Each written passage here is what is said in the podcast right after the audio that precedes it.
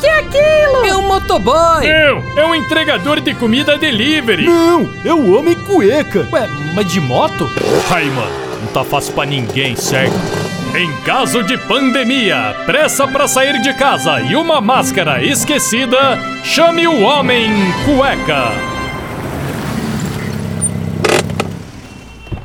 Ué, cadê minha máscara de proteção?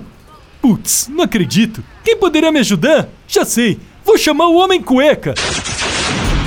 E aí, Dom, qual é que é? Homem Cueca, eu saí de casa com pressa pra vir pro trabalho e acabei esquecendo de pegar a máscara de proteção. Ué, volta pra casa e busca, mano. Você não tá de carro aí, ó? Não dá, eu tenho uma reunião com meu chefe em cinco minutos. Aí, mano, então tira a cueca e usa de máscara, certo?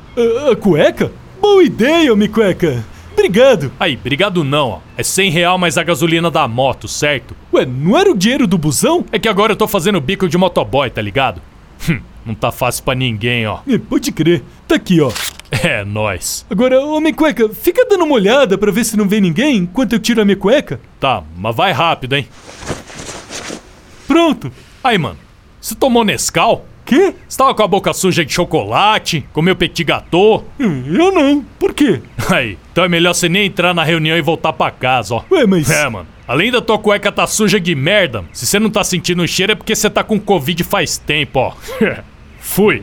Em caso de cueca usada, perda de olfato e marca da freada, chame o homem cueca.